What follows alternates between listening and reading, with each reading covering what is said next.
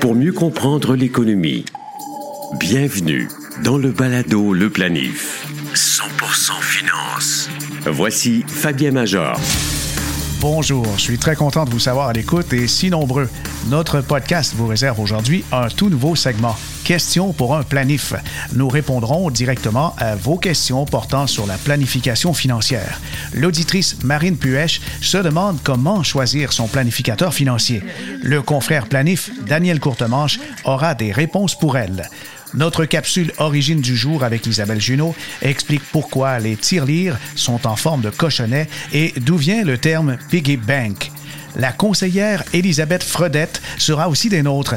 Elle a bien des choses à faire avec son retour d'impôt. Si, comme plusieurs, vos déclarations d'impôt de 2020 se sont soldées par des surplus, stop! Écoutez Elisabeth qui a de très bonnes idées à vous suggérer. Enfin, on présente l'envers de la médaille de la méthode FIRE qui fait la promotion d'une retraite dans la trentaine, à condition bien sûr de vivre très modestement. Le balado Le Planif est partenaire d'InfoBref, un nouveau média d'information destiné aux professionnels et aux gens d'affaires. InfoBref vous offre l'essentiel des nouvelles affaires, politique et techno en 10 minutes par jour sous la forme de deux infolettres quotidiennes, une le matin, l'autre à 16 heures. Elles sont gratuites. Essayez-les. Abonnez-vous à infobref.com.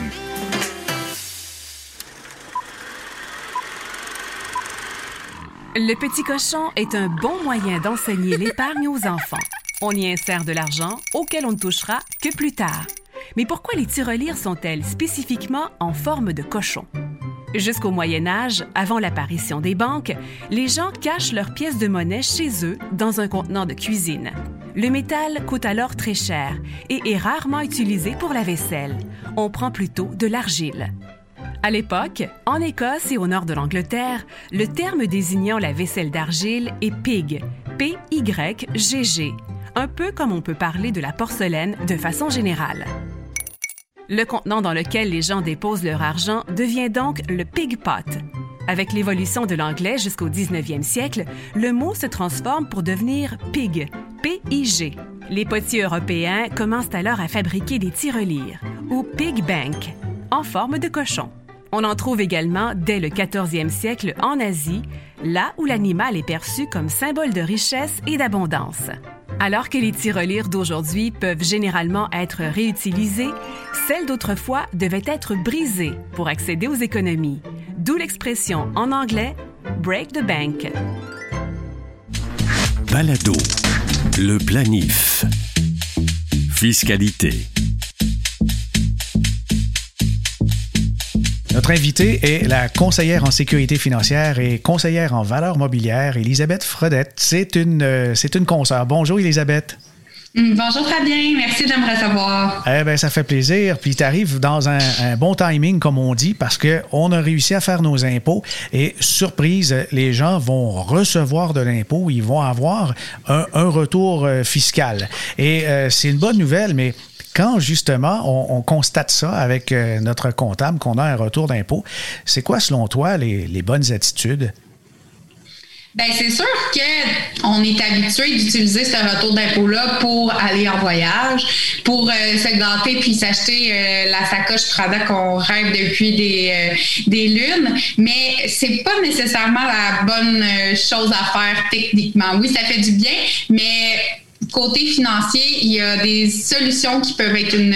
Il y, a des, il y a des idées qui peuvent être un petit peu mieux, je dirais. Eh bien, c'est pour ça qu'on se parle. On veut justement avoir tes idées. Alors, on, a mis un crochet sur la sacoche Prada. Ça sera pour une autre fois. Oui, parce que celle de la deux ans est encore dans le, est encore dans le garde-robe. On ne l'a pas utilisé du tout, là. ah oui, c'est vrai. La pandémie, on ne l'a pas montré à personne. Mais euh, alors, les bonnes idées, euh, selon toi, Elisabeth? Ben, c'est sûr que de prime abord, OK, notre comptable nous revient puis il nous dit euh, tu as un retour d'impôt, mais je pense qu'il faudrait commencer par comprendre pourquoi on a un retour d'impôt. Est-ce que tu veux que j'entre là-dedans avant? Oui, oui, oui. Bien que sûr. je te donne. Euh, ouais, Allons-y avec le pourquoi qu'il y a un retour d'impôt. Bonne idée. Ben, dans le fond, euh, quand on est euh, salarié, il n'y a pas vraiment de question à se poser dans le sens où c'est notre c'est notre employeur, le, le, service de la paie qui s'occupe d'enlever nos impôts à la source. Euh, puis, s'ils nous en enlèvent pas assez, ben on se retrouve avec une facture fiscale. Puis, à l'inverse, si on en a trop payé durant l'année, c'est là euh, qu'on a un retour d'impôt. Euh, puis après ça, entre en jeu, ben les les déductions fiscales euh, comme les cotisations REER euh, ou les charges sociales. Puis on a aussi les crédits d'impôt euh, comme les frais de scolarité ou les frais médicaux qui peuvent venir diminuer notre impôt à payer. Oui, oui, comme aussi si on est aidant naturel à ce moment-là, on va avoir des crédits, puis on, on, va donc possiblement avoir un retour. Donc c'est tout personnalisé tout ça là. Oui, exactement. Puis aussi cette année, avec le travail à la maison, euh, on a pu avoir un, crédit relié à ça. Donc, ça peut avoir euh, diminué notre facture fiscale un petit peu. D'accord, d'accord. Alors, euh, quand on sait donc pourquoi on a un retour d'impôt, on peut agir en conséquence. normalement, quelqu'un qui cotise à un REER, il sait, il en prend l'habitude. Est-ce qu'il pourrait réussir à la source à le modifier, même si ce n'est pas un régime avec l'employeur? Oui, ben en faisant des. Je suis pas certaine d'avoir bien compris ta question, mais de. En fait, si on cotise de façon systématique à nos REER, tu veux dire ou. Euh? Oui, oui, exactement. OK, c'est ça, exactement. Donc, oui, on, peut le planifier puis mettre un certain montant euh, de côté en REER à chaque paie, à chaque semaine, à chaque deux semaines, selon euh, ce qu'on préfère. Puis, à, à la fin de l'année, ben les déductions qui ont été faites, les, cotisations, pardon, réelles qui ont été faites durant toute l'année nous amènent une certaine déduction qui vient diminuer notre revenu imposable. Donc, euh, ça vient, euh, ça vient donner un retour d'impôt en fin de compte, parce qu'on en a trop payé par rapport aux revenus qui ont été diminués de notre euh, de notre euh, cotisation réelle. Je ne sais pas si, si c'est comprenant qu'est-ce que je viens de dire. Là. Oui, oui, oui, on comprend bien. Euh, cependant, on pourrait ajouter qu'on pourrait informer l'employeur euh, de notre cotisation réelle personnelle pour qu'il ajuste à la source justement les impôts. Puis c'est un petit truc comme ça qui fait qu'on on a notre remboursement presque simultanément, même s'il n'y a pas de régime collectif. Exactement. Par contre, aussi, qu'est-ce qui peut être une, euh, une, belle alternative de faire sans nécessairement vouloir le modifier avec le service de la paye, c'est d'utiliser ce retour d'impôt-là, puis euh, le mettre en CELI. Donc, on a mis un certain montant euh, en en REER durant l'année. Puis avec le retour d'impôt, on le, on, le fait bonifier en allant euh, en CELI. J'ai fait un, petit exercice euh, que je peux euh, que je peux mentionner, juste pour donner cette impression, l'idée de grandeur que ça peut apporter. Oui, oui. par exemple, un un contribuable qui a un revenu de 80 000 par année, qui mettrait à peu près 7% euh, de ses revenus de côté là, en REER, euh, ce qui donne à peu près un montant de 5 500. Bien, ce 5 500 euh, de cotisation REER-là donnerait un retour d'impôt de 2 000 à peu, à peu près, là, toutes choses étant égales par ailleurs, on s'entend. Ouais. ce 2000 $-là, si on l'investissait dans un CELI, au bout de 20 ans, avec un rendement de 5 on accumulerait presque 70 000 qui n'est pas oh. rien. Puis sur cette même période-là, le, le 5 500 de cotisation réelle pour le même taux de rendement, donc de 5% le réel vaudrait 190 euh, 000 Donc, en sortant 110 000 de ma poche sur 20 ans, je suis capable d'aller chercher euh, plus de 250 000 euh, en épargne quand même, le fait que ça soit automatisé, on y pense même plus. Et puis, euh, ça permet d'acheter pas mal de sacoches Prada, ça. Effectivement, Fabien. D'autres bonnes idées, quoi faire avec euh, son remboursement d'impôts euh, qui a été dû sans doute au fait qu'on on a payé un petit peu trop d'impôts à la source. Exactement. Alors, qu'est-ce qu'on pourrait ajouter à ces idées? Euh, ben c'est sûr que là, on vient de parler de, de, le mettre en CELI. On aurait aussi euh, de le mettre euh, dans un régime enregistré d'épargne-études pour aller chercher le 30 de, de subvention gouvernementale. Puis ça peut même être un petit peu plus, tout dépendamment des revenus du ménage. puis comme je disais, là, de, on peut recontribuer. Au lieu de le mettre en CELI, on pourrait le remettre en REER pour avoir cette, déjà un autre tour d'impôt. C'est assez fascinant. je t'arrête deux instants, Elisabeth. C'est assez fascinant parce que il y a des gens qui s'imaginent que ça prend beaucoup, beaucoup d'argent pour faire de gros intérêts ou de gros résultats. Mais en fait, il suffit des fois d'en avoir un peu parce que dans ton exemple, on a 5 000 de cotisation, il y a un, 2 000 qui s'en va en SCI. On pourrait dire, je mets le 2 000 dans un régime épargne-études qui ensuite est subventionné à 30% ça fait un, 600 dollars qui tombe du ciel. Ben, il y en a un petit peu d'argent, puis là, ça fait boule de neige, hein, les intérêts composés aussi euh, une certaine, je dirais, ben, de saines habitudes d'épargne, dans le sens où quand c'est pris systématiquement sur la paie, on s'en rend même plus compte. Puis après ça, ben, on a un retour d'impôt, on est bien content, ben, on réinvestit, puis comme tu as dit, ça fait boule de neige.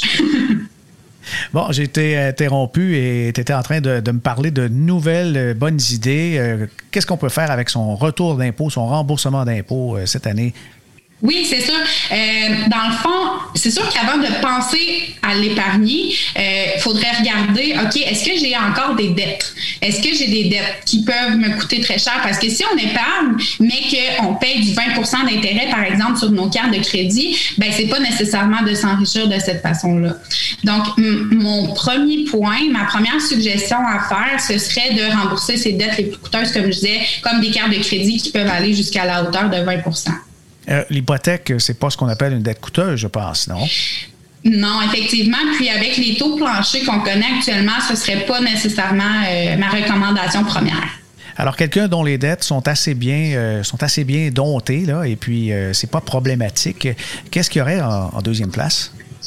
Euh, ben, c'est sûr qu'il faut s'assurer aussi d'avoir un fonds d'urgence parce que si euh, on n'en a pas, puis qu'on a, on a un imprévu, puis que justement on doit euh, le mettre sur une carte de crédit, par exemple, ben là, on, est, on est mal barré, comme on dit. Donc, on, suggère toujours d'avoir l'équivalent d'à peu près 3 à 6 mois de dépenses en fonds d'urgence. D'accord. Alors, le fonds d'urgence, c'est réglé.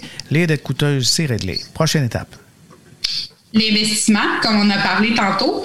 Puis sinon, euh, ce qu'on pourrait faire aussi, c'est de réaliser des projets qu'on mettait de côté comme euh, un retour aux études euh, ou faire des rénovations de la maison, par exemple, ou investir dans son bureau à domicile qui risque, qui risque d'être utile encore pour un, certain temps malgré la vaccination qui va de bon train.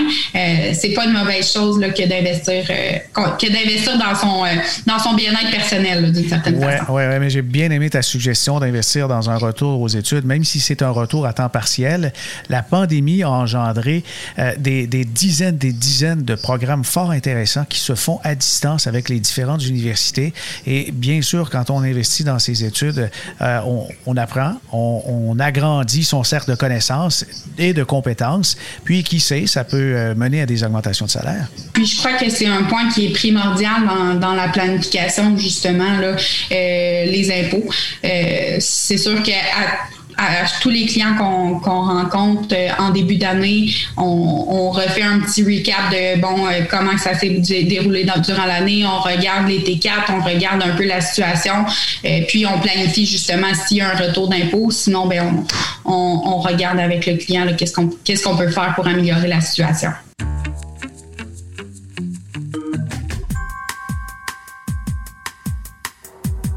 Question pour un planif. Régulièrement, vous nous écrivez par courriel à l'adresse fmajor@snt.com pour nous recommander des invités ou des thèmes ou simplement pour avoir des précisions sur certains sujets. Marine Puech, auditrice du balado Le Planif, nous a enregistré sa question. La voici. Bonjour Monsieur Major, mon nom est Marine Puech et j'aurais une question en rapport avec la planification pour les ménages, disons, moyens. J'aimerais des conseils pour se faire conseiller, justement. On répète souvent qu'il est essentiel d'établir une planification financière auprès d'un planificateur, mais est-ce à la portée de tous? Et sinon, quelles seraient les alternatives en dehors d'un conseiller en banque qui voudrait par exemple vendre ses propres produits? Les choix en matière de professionnels sont vraiment nombreux, que ce soit en matière de spécialité ou du cadre dans lequel ils travaillent. Dépendamment des moyens et des objectifs, comme une planification complète à long terme avec révision périodique, une optimisation RCLI quand on peut pas maximiser les deux, des conseils en placement pour les plus petites épargnes, quels seraient les choix les plus judicieux quant aux professionnels vers qui se tourner? Merci beaucoup pour votre réponse. Pour répondre aux questions de Marine, il y a un planif qui nous aide. Le planificateur financier Daniel Courtemanche est avec nous. Bonjour Daniel. Bonjour. Qu'est-ce qu'on peut répondre à Marine? Il y, a, il y, a, beaucoup de matériel dans sa question. Ces questions, en fait, ces alternatives. Oui, bien parmi vos alternatives, euh, vous pourriez utiliser euh, les services de planificateurs financiers dans les institutions financières traditionnelles qui pourraient être qualifiés, mais en général, c'est pas dans leurs objectifs d'élaborer un plan sans vous vendre des produits financiers maison. Dans les autres alternatives, il y a des notaires. Certains notaires sont planificateurs financiers. Euh, ils vont surtout intervenir dans des planifications plus complexes pour des propriétaires d'entreprises. Puis le coût aussi pour, euh, pour faire la planification va être plus élevé. Plus élevé peut-être que vous pourriez l'anticiper. Il y a des comptables qui pourraient évidemment vous aider avec certains aspects de la fiscalité. Mais encore une fois, c'est surtout si vous avez une entreprise, euh, soit incorporée ou non. En fait, votre meilleure option, c'est de faire équipe avec un planificateur financier autonome. Donc, euh, quelqu'un qui va avoir euh, intérêt de vous avoir comme client à moyen et à long terme. D'accord, d'accord. Alors, euh, donc, on a trouvé un planificateur autonome. Qu'est-ce qu'on fait par la suite? Mais en fait, euh, ce qui pourrait être intéressant, puis peut-être euh, moins coûteux pour vous, ce serait de travailler avec un planificateur financier autonome, comme je le disais tantôt, qui pourrait vous préparer un plan euh, qui, vous aiderait à mettre en place des recommandations, éventuellement à travers les services de, sa firme. Mais ce qui, ça serait certainement moins coûteux pour vous, puis vous pourriez établir avec cette personne-là une relation sur le moyen ou sur le long terme. Euh, le planificateur serait payé euh, certainement en fonction des produits qu'il pourrait éventuellement vous proposer au fil du temps pour vous aider à réaliser vos objectifs. Donc, il pourrait recevoir des commissions ou encore euh, vous pourriez négocier avec lui des honoraires qui seraient établis à l'avance.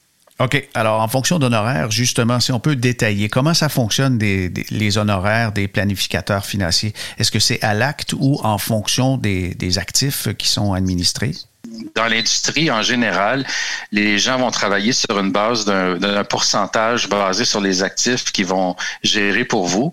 Euh, certains d'entre eux peuvent travailler sur des honoraires euh, établis, comme par exemple si on vous fait une soumission euh, pour un, montant de 1000 dollars, 1500 dollars, 2000 dollars, selon la, la complexité puis le, travail qu'il y a à faire dans, votre dossier. Alors, les deux sont effectivement possibles, Fabien. Et puis, euh, donc, quand on a un planificateur euh, dont euh, le, travail semble convenir avec ce qu'on recherche, qu'est-ce qu'on a comme objectif, est-ce qu'on a des, questions à, lui poser? Et, et, si oui, quel genre de questions? Quelles sont ses qualifications?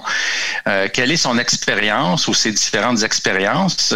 Est-ce qu'il a une spécialité? En général, un planificateur financier peut avoir euh, une spécialité soit comme conseiller en placement, euh, soit en assurance ou en, par exemple en fiscalité.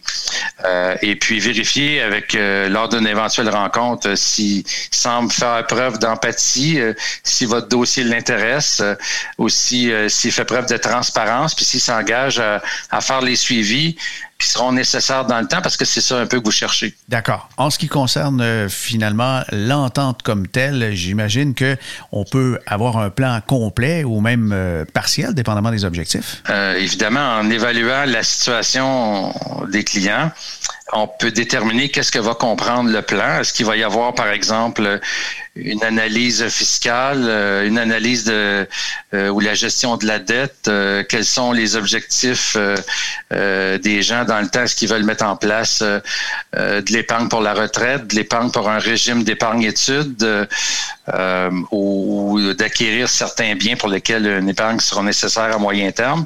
Donc, est-ce qu'il va y avoir des projections financières ou des tableaux pour pouvoir suivre dans le temps où on est rendu? Donc, évidemment, tous ces éléments là il ben, faut, les détailler un petit peu pour comprendre l'offre de service et puis voir euh, si, aussi ça clique euh, avec euh, votre planificateur financier. Oui, bon point, excellent. Alors, une fois qu'on a tout fait ça, on rencontre combien de planificateurs financiers pour en faire le choix? Ben, moi, je te suggère, Fabien, d'en rencontrer quelques-uns Évidemment, ça se peut que le premier que vous rencontriez, euh, ce soit le coup de foudre avec lui, mais ça serait peut-être suggéré justement de d'avoir une base de comparaison puis de rencontrer quelqu'un d'autre aussi.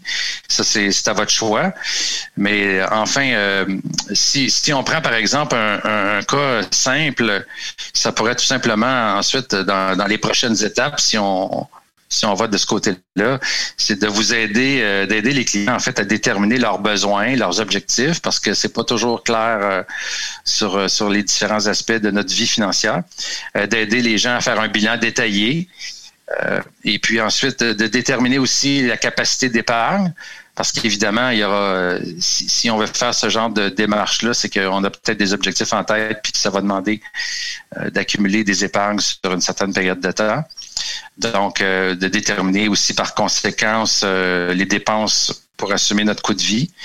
Puis ensuite, ben, ça va être pour euh, cette personne-là, le planificateur, de proposer des solutions qui vont, pour les clients, maximiser leurs dollars investis. Hein, tout le monde, un petit peu, c'est l'objectif. On veut maximiser ce qu'on fait avec nos dollars, donc maximiser la fiscalité, voir s'il y a des subventions qu'on peut obtenir des gouvernements par différents programmes ou régimes, des crédits d'impôt, tout ça de consigner évidemment tout ça dans un plan écrit, euh, comme je le disais tantôt, avec des projections dans le temps.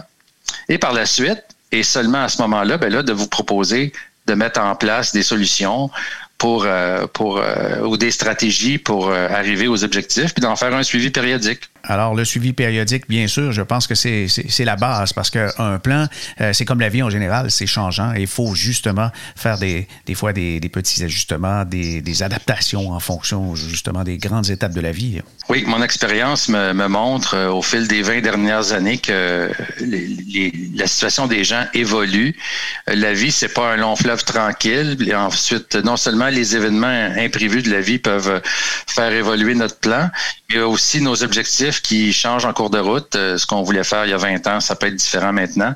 Donc, c'est important de, revoir notre plan euh, périodiquement ou lorsqu'il y a des changements importants dans notre vie. Et puis, à ce moment-là, ben, avec l'aide de son planificateur, on peut ajuster le tout.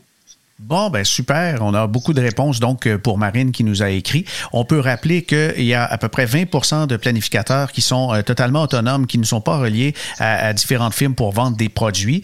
Il y a des planificateurs qui sont reliés à des firmes de gestion de, patrimoine, des firmes qui offrent euh, des produits financiers ou des produits d'assurance, etc. un et l'autre peuvent très bien rendre service à Marine. Il suffit justement de peut-être en rencontrer quelques-uns pour voir les, les démarches et puis évidemment évidemment, il faut que ça clique au niveau de la personnalité et de la communication pour que ça puisse, donc, euh, euh, vous pourriez faire un bon bout de chemin de relation à long terme pour vous accompagner euh, tout au long des années. Le Palado, le planif. Actualité financière. Voici Fabien Major. Pourquoi FIRE est une stratégie de retraite totalement irréaliste pour la plupart des gens. Vous êtes sans doute fasciné par ce mouvement Financial Independence Retire Early ou FIRE, ni plus ni moins. Alors, c'est un concept de, de pré-retraités, des retraités dans la trentaine ou la quarantaine, et c'est très populaire chez les millénarios notamment. Alors, euh, le site Internet Fool, Motley Fool, l'adresse est fool.com, a publié récemment, il y a quelques mois, sous la plume de Robin Hartill, qui est un confrère planificateur financier, un texte un peu coup de poing sur le pourquoi du mouvement FIRE, qui est une stratégie irréaliste pour la plupart d'entre nous. Eh bien, les pré-retraités, à l'origine de ce mouvement Financial Independence Retire Early, racontent souvent des histoires d'extrême frugalité, c'est-à-dire qu'ils se privent de tout. Ben, ils vont dire on se prive pas, mais on vit plutôt très modestement. Alors, on achète tout de seconde main. Euh, ils sont toujours ceux qui gigent finalement. Euh, ils sont allés au bureau à vélo, n'ont pas de voiture. Euh, ils, devaient peut-être encore travailler, mais non, ils ont cessé dans la fin trentaine pour les plus chanceux, début quarantaine pour les autres. Ils vont euh, faire de l'agriculture. Ils ont en fait euh, beaucoup, beaucoup de, trucs pour être en mesure de moins dépenser. Et euh, FIRE a un attrait évident. C'est sûr qu'en faisant des sacrifices et investir tôt, on peut atteindre l'indépendance financière. On parle souvent, justement, dans ce podcast, de l'autonomie financière, qui est en soi, je pense, un objectif que tous devraient atteindre plus tôt que tard. Essentiellement, on peut vivre de ces revenus de placement sans être lié à un emploi et c'est justement ce que FIRE fait la promotion. Le message de l'épargne, l'investissement discipliné, c'est un message bien sûr que tout le monde devrait adopter. Mais la vérité, c'est qu'il y a beaucoup plus de gens dans l'histoire de ces retraités d'une trentaine d'années d'une économie extrême qui ont caché des pans. Il y a des aspects qui sont irréalistes pour la grande majorité des Nord-Américains, des Canadiens. Économiser 50 à 70 ben, ça fonctionne pas pour la plupart des budgets. Et on oublie quelque chose, hein? on est dans un monde très changeant. Il y a des pandémies, ben oui, il y a des crises économiques, il y a du chômage, il y a, il y a des, des refontes, il y a des décès, il y a la maladie, il y a des enfants euh, qui sont arrivés parfois par surprise et euh, ça change des fois bien des choses. On a beau lire quelques blogs sur le mouvement FIRE et on commence à comprendre comment c'est possible pour bon nombre de ces retraités d'y parvenir. Mais beaucoup avaient des carrières bien rémunérées dans des domaines comme l'ingénierie, développement de logiciels, la finance, des salaires à, six chiffres et ils avaient une vie plutôt modeste, un train de vie plutôt modeste, ce qui fait que ils ont rempli très tôt leur REER, leur CELI et autres possibilités avec des options d'achat, etc. Le revenu médian des ménages nord-américains est aux alentours des 70 000 selon les dernières données de recensement.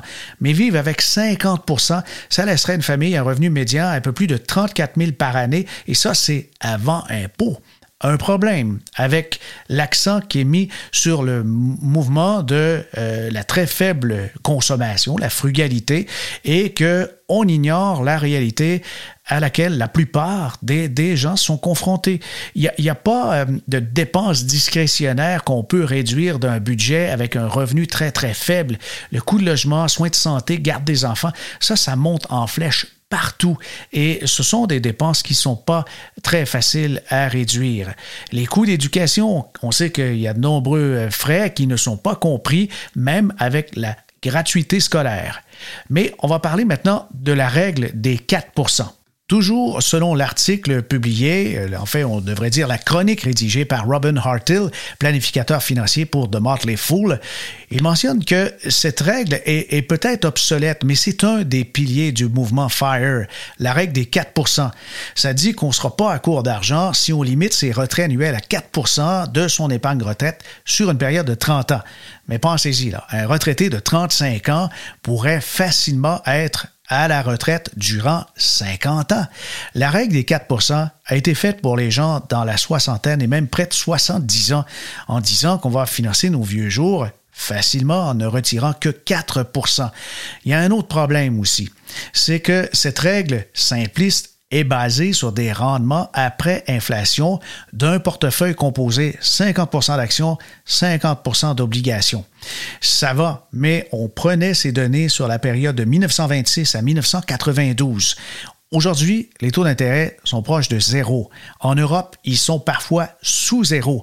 Alors, on ne peut pas s'attendre à des rendements miraculeux dans le portefeuille pour la partie obligataire pour contribuer quoi que ce soit justement avec euh, nos revenus de retraite. Ça signifie que les retraités de tous les âges doivent donc prendre des risques de plus en investissant davantage dans les actions ou encore retirer moins d'argent. Imaginez, vous êtes un jeune retraité et vous avez la moitié de votre portefeuille en obligation et la, bourse plante.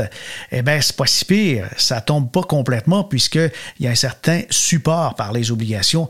Mais si vous avez augmenté les risques et vous êtes à 70% en actions et votre portefeuille recule de moins 20, moins 30% pendant que vous retirez, eh bien, euh, ça peut signifier qu'il y aura un retour au travail beaucoup plus rapidement que vous le pensez. On dit que plusieurs des retraités de FIRE ne sont pas de vrais retraités puisqu'ils ont des revenus, ils ont monétisé leur blog, leur chaîne YouTube ou encore amassent des revenus récurrents comme influenceurs sur Instagram ou même sur TikTok. Il y a, beaucoup de ces, euh, adeptes de la théorie, euh, enfin on peut l'appeler aussi l'hypothèse euh, FIRE, qui sont relativement indépendants de fortune parce qu'ils ont aussi de temps en temps des revenus ou même des actifs qui apportent des revenus supplémentaires, comme des immeubles, par exemple. Ben, il n'y a rien de mal à ça, ça c'est sûr, hein.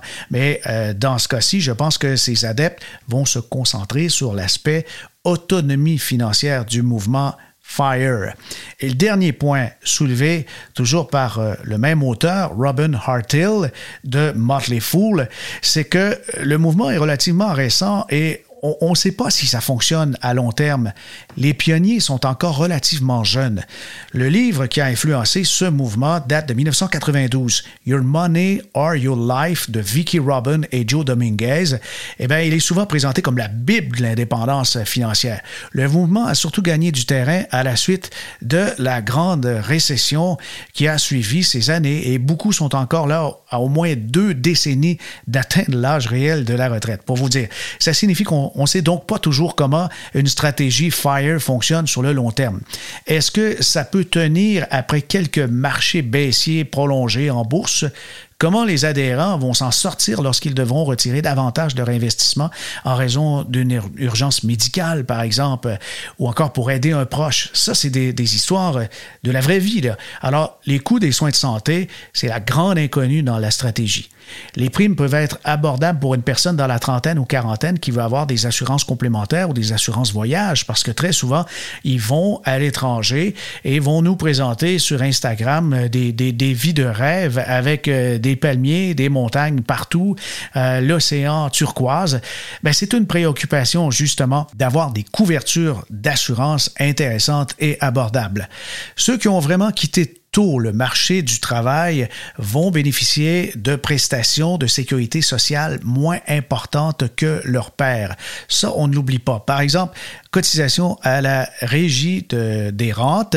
Alors, Retraite Québec, on sait que c'est relié directement à, vos années de travail actif. Si vous payez des cotisations, eh bien, vous allez en bénéficier plus tard. Mais étant donné que on va faire des moyennes avec les meilleures années, etc., les retraites anticipées, ça réduit les paiements mensuels futurs.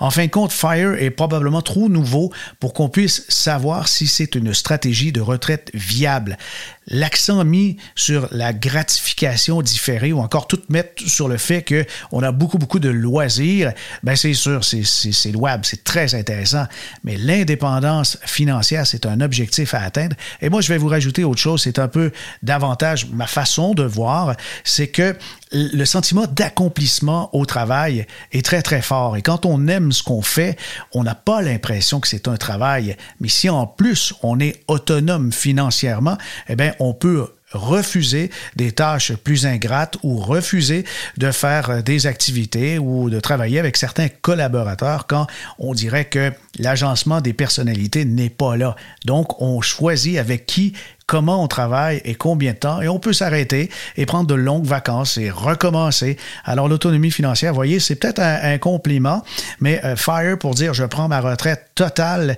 et il y a des bémols. Ah oui, ben, on, devrait. Ça complète cette édition pour aujourd'hui de notre podcast. Comme Marine, vous avez des questions ou des suggestions, écrivez-nous au mieux, faites comme elle. Enregistrez votre question avec l'application de notes vocales de votre téléphone intelligent ou votre ordinateur et envoyez-nous-la par courriel à l'adresse fmajor.com. Enfin, pour accéder aux archives de tous nos podcasts, rendez-vous sur le site baladoleplanif.com. Ici Fabien Major. À bientôt.